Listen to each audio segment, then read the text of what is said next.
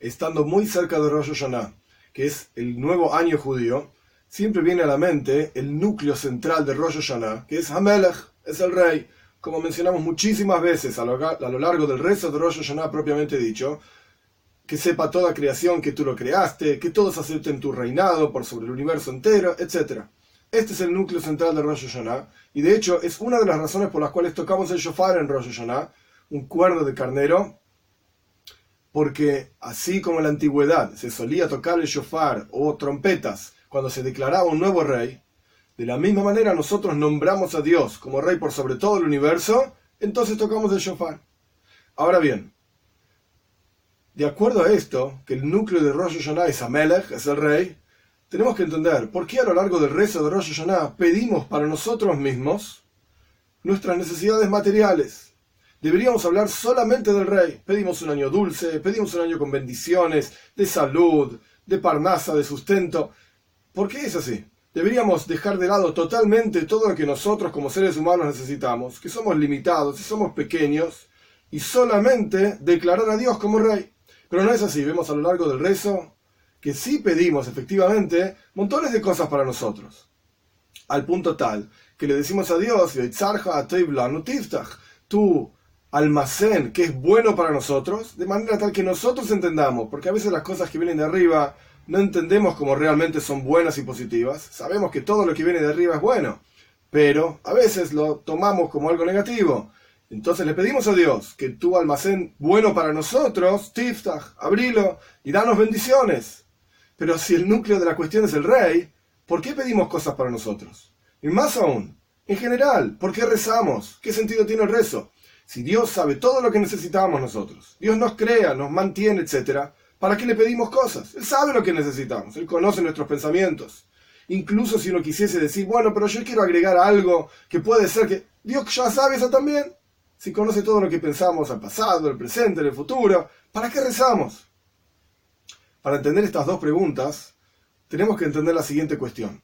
La razón de ser de cada ser humano y de cada Yehudí en particular es no solamente declarar a Dios como rey por sobre todas las cosas, sino hacer de este mundo una morada para Él, para Dios, a través de la utilización de cada asunto del universo, en el mundo en general y en cada uno de nosotros en particular, cada uno de nuestros potenciales, utilizarlo en el servicio a Dios, como enseña el judaísmo, como enseña la Torá, etc. De esta manera revelamos la presencia de Dios en nuestro interior somos conscientes de su presencia, porque cada cosa que vamos a hacer pensamos cómo se utiliza esto para el servicio a Dios, etc.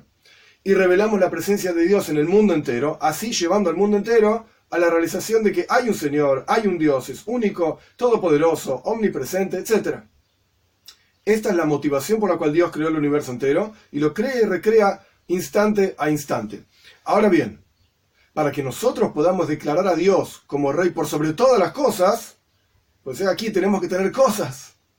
Cuando uno pide parnasa, cuando uno pide sustento a Dios, uno no está pidiendo para uno mismo.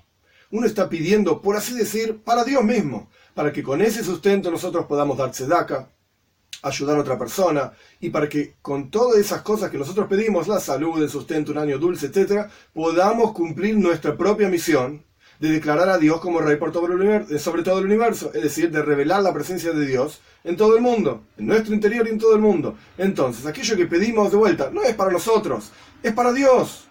Por eso, en el momento en que declaramos a Dios como rey en Rosh Hashanah, le pedimos, danos esto, danos lo otro, beneficiarnos de esta manera, etcétera, danos un buen año en general para poder declarar a Dios como rey sobre esa bondad, sobre ese buen año.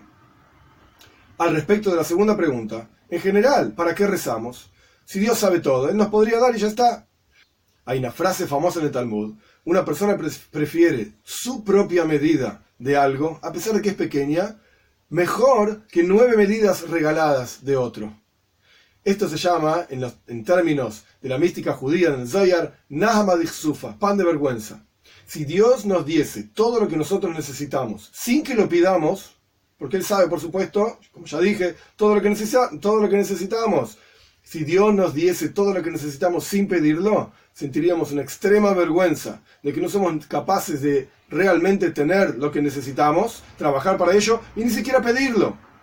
De esta manera, con el concepto del rezo, que aparte quiere decir conexión con Dios, y hay otras cuestiones más profundas también, pero de esta manera, cuando nosotros pedimos lo que necesitamos, a pesar de que Dios lo sabe, hicimos un esfuerzo, hicimos un trabajo, por así decir, de ser humilde frente a Dios y de reconocer que Él es el que realmente puede suplir todas nuestras necesidades.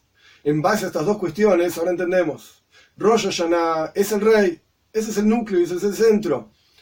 Y todo lo que hacemos a lo largo de Rosh Hashanah gira en torno al rey. Nuestras peticiones e incluso nuestras peticiones materiales, todo gira en torno al rey. Que todos tengamos un buen año, Ksiva Bajasima Toiva, Leyano Toivo Mesuka, que seamos inscriptos y sellados para un año bueno y dulce en todos los aspectos de la vida, materialmente, espiritualmente y materialmente y espiritualmente, ambos juntos, para realmente poder llegar a la plenitud de toda la creación con la venida de Moshiach rápido en nuestros días.